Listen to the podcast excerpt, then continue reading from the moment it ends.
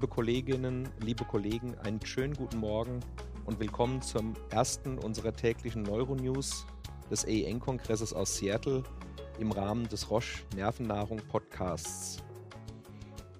Ich freue mich, in den nächsten Tagen gemeinsam mit meinen Kollegen Professor Volker Limroth und Herrn Professor Hans-Peter Hartung äh, gemeinsam, und zwar in wechselnder Besetzung jeden Morgen, ein News-Update vom Kongress zu geben. Und um ehrlich zu sein, ich bin extrem gespannt, wie wir das hier technisch hinkriegen. Auf der einen Seite die Aufnahmequalität zu haben, die Aktualität zu kriegen und den Podcast regelmäßig bis zum nächsten Morgen quasi passend zum Frühstück nach Deutschland zu übermitteln. Den Anfang heute machen Herr Professor Hans-Peter Hartung und ich selbst und in den nächsten Tagen stößt dann Volker Limroth noch weiter dazu. Ja, lieber Hans-Peter, ich freue mich, dass wir hier zusammengekommen sind. Kannst du erahnen, was ich das Beste am heutigen Tag beim EEN fand?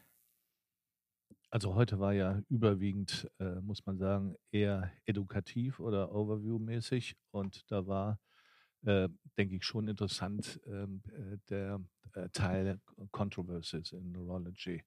Da hast du total recht. Trotzdem finde ich es am besten, und das ging, glaube ich, vielen Leuten so, dass wir uns endlich mal wieder live sehen und nicht über Monitore miteinander reden. Und ich glaube, das hat man auch so ein bisschen im Kongresszentrum gespürt, dass die Leute froh sind, hier in der Stadt zu sein und froh sind, eben die Themen auch mal wieder live zu diskutieren. Und insofern ist es mir jetzt wirklich eine Freude und Ehre, mit dir und ab äh, übermorgen dann auch Volker sozusagen die, die Hot Topics des heutigen Tages zu besprechen. Du hast aber die Überleitung im Prinzip schon perfekt ähm, vorhergesehen. Ich glaube, diese Kontroversen der Neurologie heute am Vormittag, die waren sehr spannend. Die haben wir uns ja beide angeschaut. Ich meine, im Prinzip in drei Blöcke aufgeteilt, so ein bisschen wie wir es auch vom Koni mhm. ja kennen immer ein Pro, ein Con-Statement, aber dann nochmal mit der Möglichkeit, dass jeder auch nochmal rebutteln darf. Ja.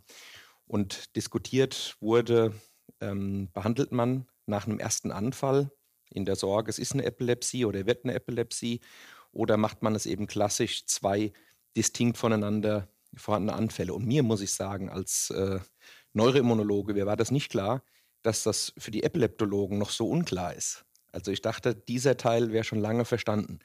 Und dann hat man, glaube ich, auch so ein bisschen das Interesse gemerkt, als dann die Diskussion aufkam, Aducanumab, also Anti-Alzheimer-Antikörper in USA zugelassen, aber trotzdem dann eine Diskussion to treat or not to treat. Wie hast du die Diskussion wahrgenommen? Ja, also das war, glaube ich, für die ähm, äh, amerikanischen Teilnehmerinnen und Teilnehmer äh, sehr spannend. Ähm, weil es natürlich unmittelbare Implikationen für das Patientenmanagement hat.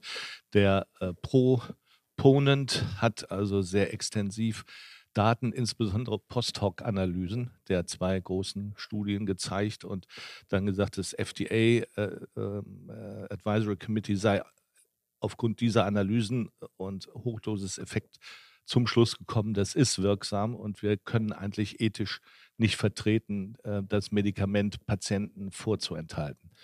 Äh, wobei noch gesagt worden ist, dass ja sozusagen der beste Effekt 20, 30 Prozent eine Reduktion nach 18 Monaten oder was war.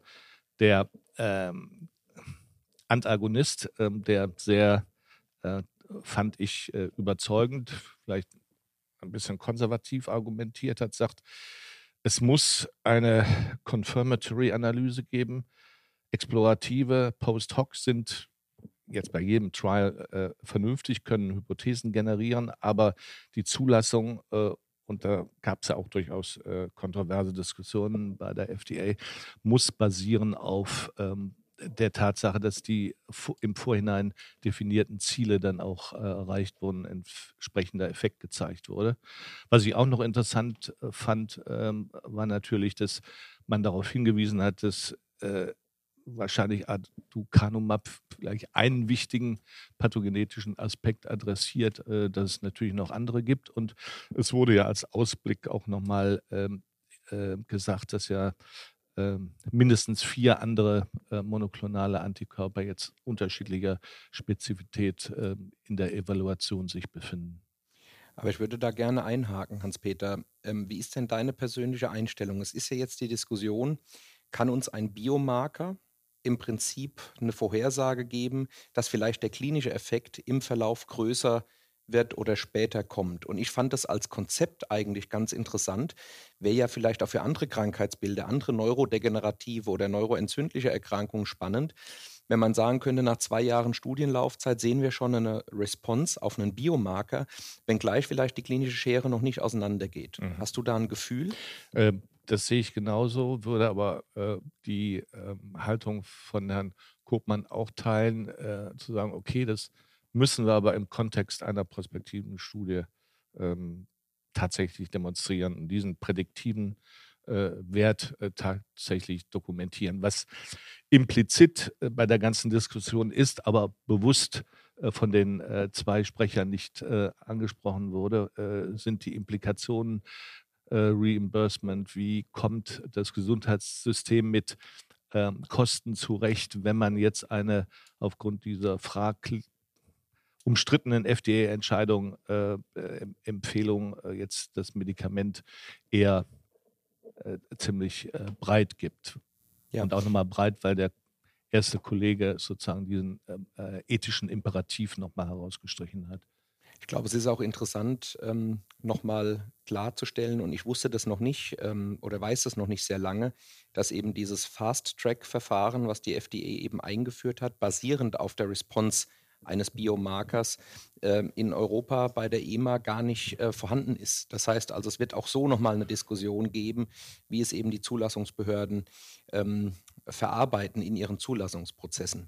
Die dritte große Kontroverse ist ja eine, die uns in den Kliniken ähm, ja sehr regelhaft beschäftigt. Die Frage, es hat jemand eine Blutung erlitten, trotzdem äh, oder bei Vorhofflimmern und dann ab wann und wenn ja überhaupt geben wir eine ähm, Antikoagulation, um das Vorhofflimmern sozusagen zu behandeln oder aus Sorge die Blutung zu vergrößern eher nicht. Ähm, das ist, wie gesagt, aus meiner Sicht eine lebenspraktische Frage. Ich kürze diese Diskussion so ein bisschen ab, denn äh, letzten Endes braucht es den Trial. Der ist auf den Weg gebracht. Aspire wird er heißen. Und äh, da soll eben genau diese Frage geklärt werden. Das, was hier beide Redner vorgestellt haben, muss man sagen, war relativ gegenläufige Ergebnisse. Und insofern ist es, glaube ich, nicht anders zu klären. Ja. Im Moment, das müssen wir alle wahrscheinlich zugeben, machen wir es ein bisschen auch äh, nach Gut-Feeling und dann oft in der Konsequenz halt Aspirin und keine Antikoagulation. Was ich heute auch ganz schön fand, und das zieht sich so ein bisschen durchs Programm, dass, ja, man darf das ja vielleicht gar nicht so sagen, aber so ein paar softere Themen auch diskutiert mhm. wurden. Also beispielsweise Lifestyle-Faktoren äh, und Impact auf ähm, die neurologische Gesundheit. Und da ist mir eins eben besonders ins Auge gestochen, und zwar ging es da um Immunseneszenz. Also man hat überlegt, was sezernieren Immunzellen im Prozess des Älterwerdens, im Prozess des Inflammagings und hat tatsächlich herausgefunden, dass eine Water-Only-Diet günstig ist, um das immunologische Alter eher in die positive Richtung zu gestalten. Und jetzt meine Frage, wie gehen wir mit dem Abendessen um, Hans-Peter?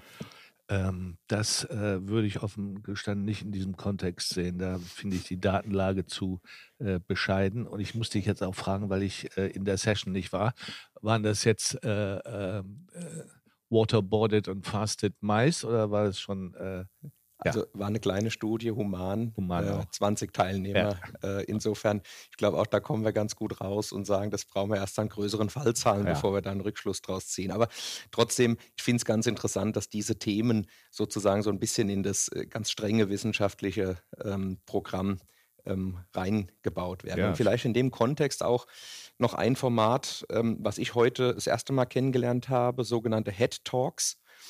Also Stand-up-Comedy ist fast falsch gesagt, aber es geht ein bisschen in die Richtung. Also es waren hier zwei bis drei Leute auf der Bühne und die haben ein Thema relativ offen, äh, teilweise mit Musik untermalt, teilweise mit eingespielten Videos ähm, oder zugeschalteten Gästen in einer offenen ja, Aula vorm zentralen Hörsaal oder vorm äh, zentralen Plenarsaal diskutiert und ich hatte das Vergnügen, einen EEG-Kurs mitzumachen und man konnte dann über einen Barcode beim jeweiligen EEG immer mitstimmen, mitvoten, ist es eine Epilepsie, ist es keine. Und dann haben sich die Experten geäußert. Also man muss schon sagen, das war eine extrem angenehme Art, in der Dreiviertelstunde nochmal seine EEG Kenntnisse ja. äh, aufzufrischen. Und diese Formate, ich glaube, die treffen so ein bisschen den Zeitgeist. Absolut. Da sind, ist die Academy auch, finde ich, über die Jahre sehr innovativ gewesen. Ähm, eine andere Sache, konnte ich jetzt nicht hin, aber äh, zeigt einfach, wie breit ähm, das Blumenbouquet oder groß das Blumenbouquet ist. Ähm, LGBTQ and Neurology äh, war, wie ich kurz beim äh, Vorbeigehen sah, durchaus gut besucht. Also und andere Sachen, äh, Karriereberatung sozusagen vom äh, Stadium des Medizinstudenten bis zum Chef eines Departments. Ähm, ja. Und Yoga. Und Yoga. Aber ich habe dich erwischt, also zumindest aus der Ferne gesehen, du bist auch in die Session ähm, zu antikörpervermittelten Enzephalitiden gegangen. Was war da die Take-Home-Message? Ja, also äh, es wurde ähm, eine sehr neue Übersicht aus der Mayo-Klinik, die ja wahnsinnig viele Fälle haben, dieser ansonsten muss man im Kontext sagen, ja relativ äh, gering prävalenten Erkrankungen vorgestellt und äh, darauf hingewiesen, dass es natürlich äh, unterschiedliche ähm, ähm, Mechanismen gibt bei den synaptischen und bei den intrazellulären ähm, antigengerichteten Immunantworten.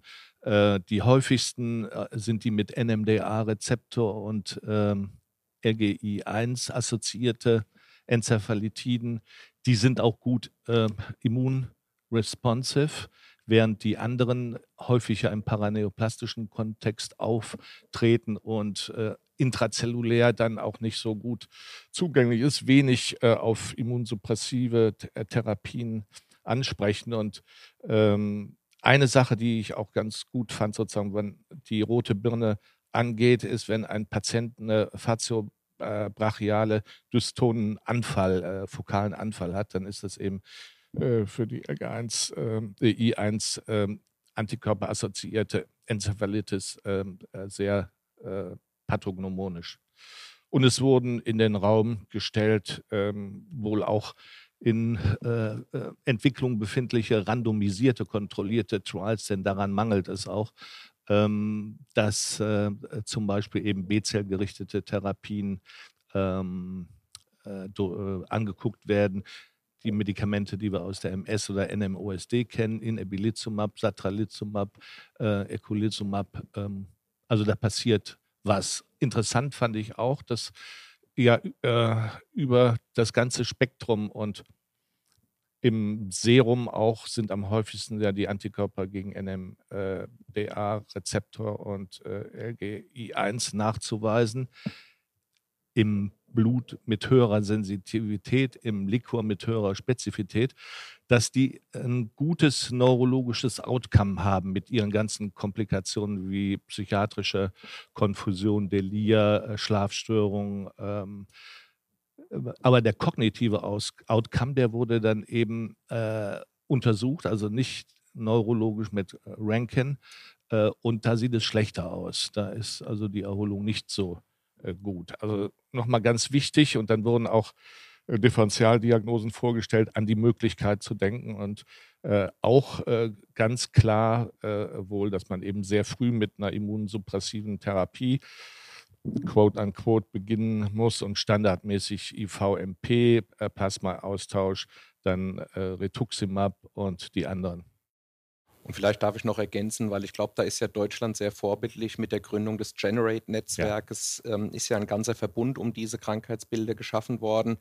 Und da läuft ja äh, in Deutschland gerade ein Borte zu MIP Trial mhm. mit der Idee, dass Borte zu MIP eine gewisse Selektivität äh, für Plasmazellen hat, ja. um dann eben wiederum die Antikörper zu reduzieren. Also du sagst es, seltene Krankheitsbilder, aber ich glaube trotzdem pathognomonisch hochrelevant, ja. kann man einiges lernen zu antikörpervermittelten Erkrankungen, aber auch, glaube ich, gut auf den, auf den Weg gebracht, gerade mit dem Generate-Netzwerk. Ich glaube, ich darf zusammenfassen, ein bunter erster Tag und ich sage es, wie es ist. Ich freue mich drauf, die nächsten Tage auch mit dir zu diskutieren. Das tue ich auch. Das war also unsere erste Episode des täglichen Podcasts Neuronews Update vom EN in Seattle. Wir hoffen, die Folge hat Ihnen und euch gefallen. Sie finden die Neuronews sowie alle weiteren Nervennahrung-Episoden auf allen gängigen Plattformen wie Apple, Spotify, Google und Co. oder einfach ähm, nach Nervennahrung Podcast googeln. Wir melden uns dann morgen mit unserer zweiten Neuronews-Serie wieder. Dann das erste Mal zu dritt, gemeinsam mit Herrn Professor Volker Limroth. der unsere Runde komplettieren wird. Bis dahin sage ich Danke an meinen Kollegen Professor Hans-Peter Hartung. Wir freuen uns auf morgen. Tschüss und bis dahin.